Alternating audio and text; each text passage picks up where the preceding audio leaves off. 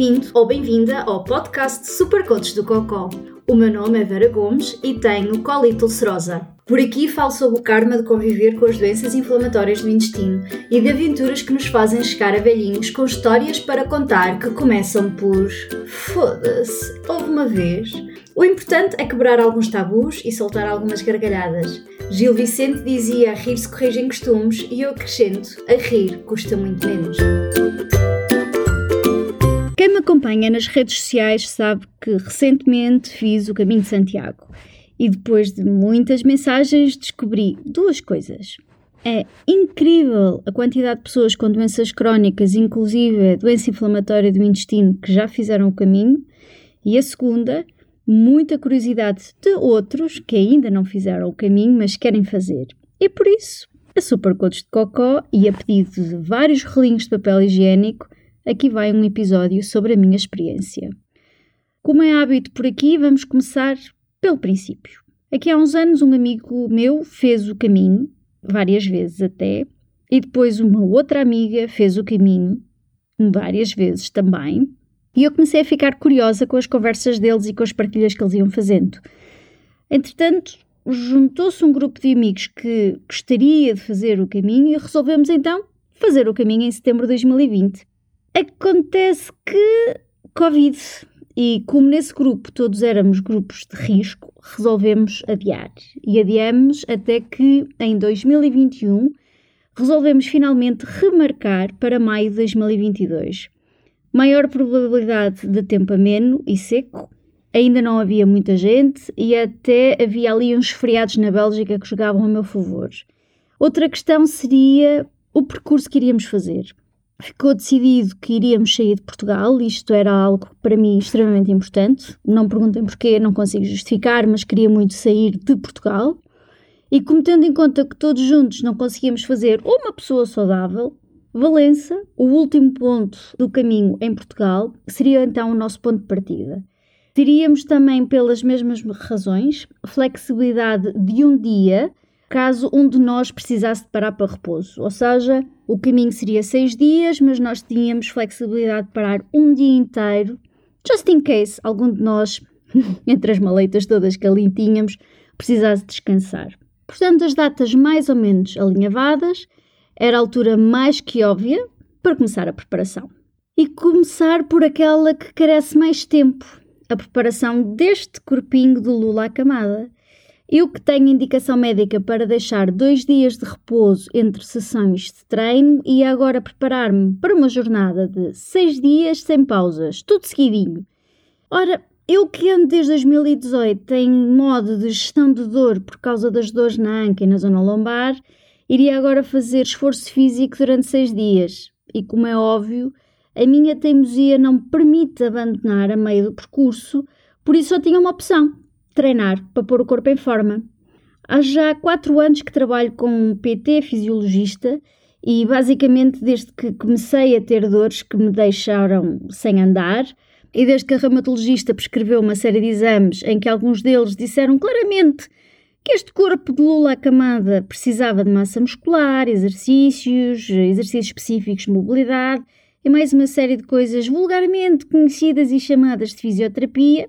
Bom, que recorri a este método, até porque me dá alguma flexibilidade em termos de horários.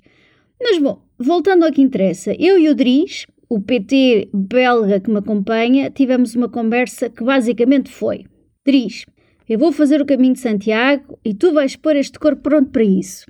E ele olhou para mim e disse: És louca, gosto, vamos a isso. o que é que isto significou na prática? Significou que os treinos começaram a ter sempre partes focadas em reforço muscular de costas, reforço muscular na zona abdominal, na zona exercícios específicos para a anca, mas também exercícios específicos de estabilidade para joelhos e tornozelos.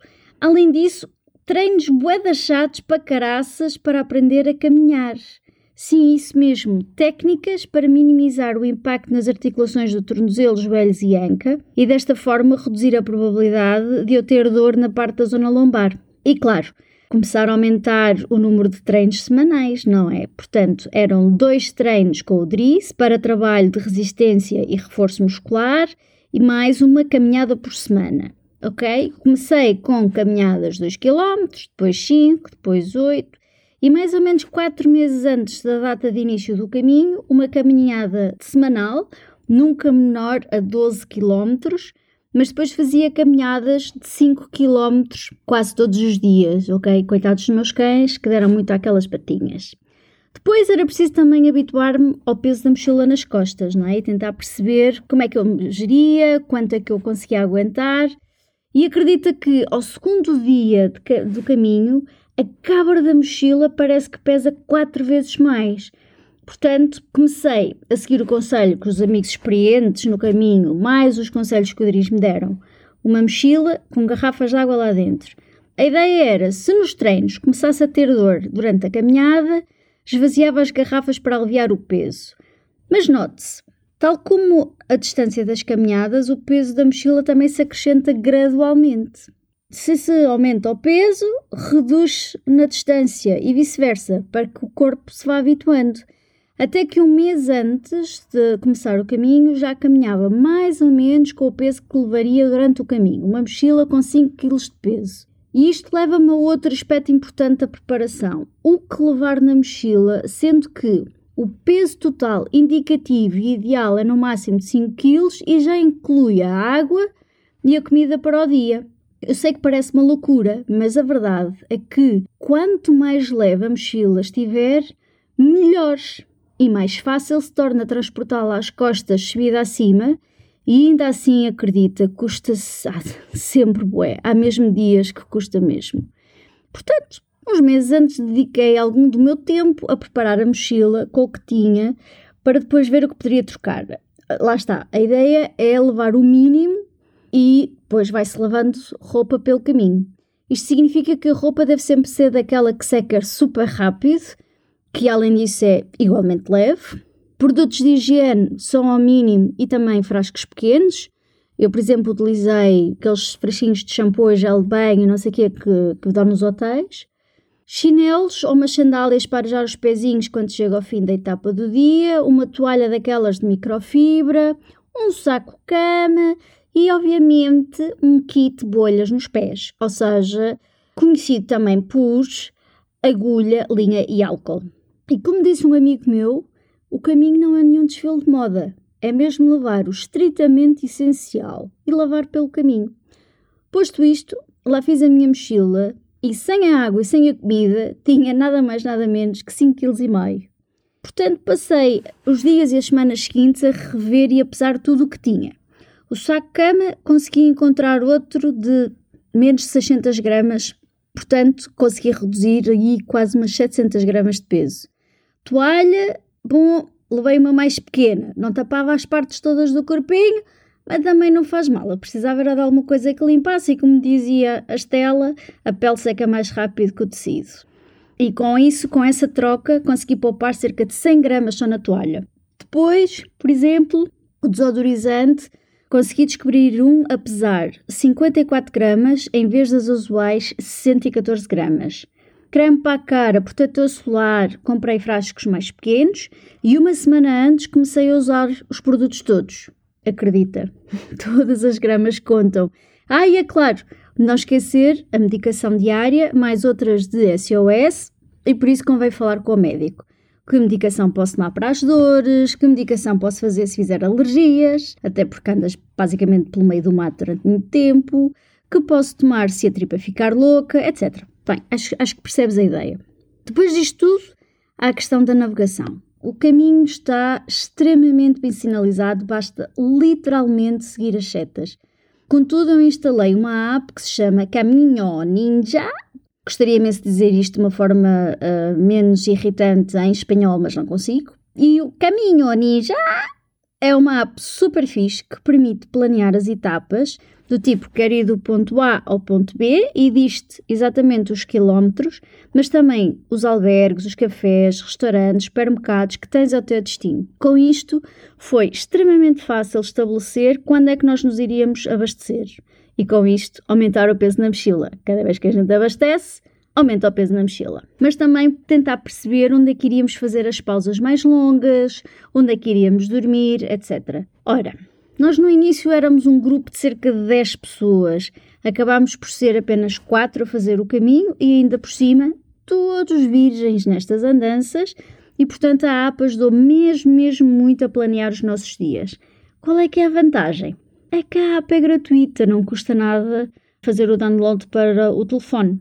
Tendo em conta os corpinhos de Lula à camada, decidimos fazer em média 20 km por dia, paragens no mínimo a cada 5 km, sendo que ao quilómetro 10 seria a pausa de pelo menos uma hora e a todas as restantes seriam mais curtas, tipo 5, 10 minutos. Mas claro, parávamos sempre, sempre que alguém precisou, nem que fosse só para alongar, para beber água, para tirar um casaco, para tirar uma pedra do sapato, não interessa. Sempre que alguém precisou, parava-se e mantia-se depois as, as restantes paragens programadas a cada 5 km. Agora, o caminho não se faz sem caminhar. E isto implica mesmo pôr os pezinhos e as pernas a mexer. Logo no primeiro dia fiz duas bolhas no pé, numa zona que toca sempre no chão. Paguei os pecados que tinha e que não tinha nos primeiros dois dias à pala disso, com a agravante que no segundo dia fiz uma terceira bolha que apanhava as duas bolhas que já lá estavam. E sim, agulha, linha, tudo, mas honestamente o que me ajudou mesmo, mesmo, mesmo foi meter a merda de um compido naquela zona do pé e que ficou lá até eu acabar. E claro, sentir dor não tem piada absolutamente nenhuma. Mas verdade seja dita, tu e eu já temos um doutoramento em gestão de dor e em continuar apesar da dor. Agora, o que foi mais difícil para mim, honestamente, foi num dia em que num percurso de 18 km, 10 a 12 km foram feitos não só com o pé todo fedido, mas também sob chuva torrencial, daquela que a certa altura o próprio impermeável desiste para a vida. E nesse dia, por causa da chuva e por estarmos ensopados, mesmo com bons impermeáveis, não deu para parar. E o corpo, obviamente, ressentiu-se. Os dois últimos quilómetros pareceram 200. Mal conseguia arrastar os pés. Já parecia uma gueixa em câmara lenta a caminhar, assim com passinhos muito pequeninos. E assim que chegamos ao local para passar a noite, um bom banho, alongar e a seguir uma refeição digna de reis ajudou a recuperar o ânimo e, sobretudo, o descanso que seguiu foi. Hum, gotas de água no deserto. Dos quatro que fizemos o caminho, todos tivemos pelo menos um dia no total dos seis que foi um inferno. E o resto do grupo esteve lá para apoiar o membro da equipa que estava a ter um dia difícil e parecendo que não, ajudou imenso o respeito e empatia por cada um dos outros elementos e pelo tempo que alguém precisava para descansar, para parar, para lavar a cara, para ir à casa de banho, para ir ao WC Mato, etc. Confesso que até Pontevedra o caminho foi o mais exigente a nível físico. Subidas filhas da mãe, com as respectivas descidas filhas da mãe, há partes assim mesmo a pique que não há barriga das pernas que não se queixe depois daquilo. A partir de Pontevedra tudo parece mais fácil e mais plano, porque será, e feito da perspectiva que tivemos até então com absolutamente tudo na vida. Há depois a questão da comida e das casas de banho. O que posso dizer é que recomendo que façam algo deste género se estiveres em remissão. Porquê? Porque tornará tudo mais fácil, tanto a nível físico como a nível psicológico, e até mesmo com a questão da comida. Come-se o que se vai encontrando, o que se vai comprando e, claro, o que se vai carregando. Quanto a sanita, com ou sem doença inflamatória do intestino, posso-vos dizer que o WC Mato é mais que utilizado por todos os que fazem o caminho sem vergonha e sem pudor. E é claro, também se vai encontrando casas de banho nos cafés e vilas ao longo do percurso mas podes facilmente estar duas horas sem ver um. Por isso, se tens pudor de ir ao WC Mato, não faças o caminho se não estiveres disposto a utilizá-lo. Na parte final do percurso, já no último dia, são cerca de 2,5 km em ambiente urbano até se chegar à catedral. E porra, que 2 km longos! Mas quando se chega em frente à catedral e se tira a mochila, que alívio! Há quem chore de emoção quando chega ao destino. Eu confesso, não chorei, mas senti um alívio enorme e aquela sensação do sou do caralho por ter feito o caminho. A minha maior vitória não foi ter chegado ao fim, foi não ter precisado de nenhum dos meus SOS para as minhas dores na lombar e na anca. Não tive uma única dor muscular tampouco e só o meu joelho direito, por ter lesões antigas acumuladas, se queixou a certa altura. Fiz cerca de 120 km a pé em seis dias. Não fui parar ao hospital como muitos me disseram quando disse que ia fazer o caminho. Não morri de dores e aguentei-me muito bem sem sentir que fosse ao meu limite.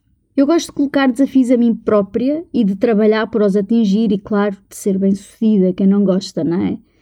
Fazer este tipo de coisas dá-me uma sensação de invencibilidade que contraria em larga medida o facto de ter um corpo podre, com problemas e por vezes que parece um peso morto Encontrar este ponto de equilíbrio entre o corpo e a mente é absolutamente essencial para mim e acredito para muitos dos rolinhos de papel higiênico que seguem o supercoach do Cocó. Não temos que ser super-heróis, mas temos que acreditar em nós e na nossa capacidade de resiliência e superação. E por vezes precisamos de nos lembrar disso mesmo, e é isto que o caminho de Santiago significou e significa para mim. Acho que o mais importante a reter no meio disto tudo é que o caminho é para se ir fazendo. Não é uma competição, não é uma maratona, é para caminhar, com altos e baixos, sorrisos e lágrimas, mas ao nosso ritmo, tal como na nossa vida. É uma oportunidade de sairmos da nossa zona de conforto, vivenciarmos coisas novas, conhecermos pessoas novas e também termos momentos de reflexão ao longo da caminhada. Mas acima de tudo, se pensas ter este tipo de experiência, lembra-te que o caminho começa muito antes de começares a caminhar. Foda-se, houve uma vez! Nem vais acreditar no que te vou dizer, mas houve uma vez que pus mochila às costas e andei 120 km em 6 dias. Foi do catano. hoje. Se gostaste do que ouviste ou achaste interessante, se esboçaste um sorriso ou soltaste uma gargalhada, então está na hora de seguir os desígnios do Buda e visita o blog e que Buda do Cocó esteja contigo.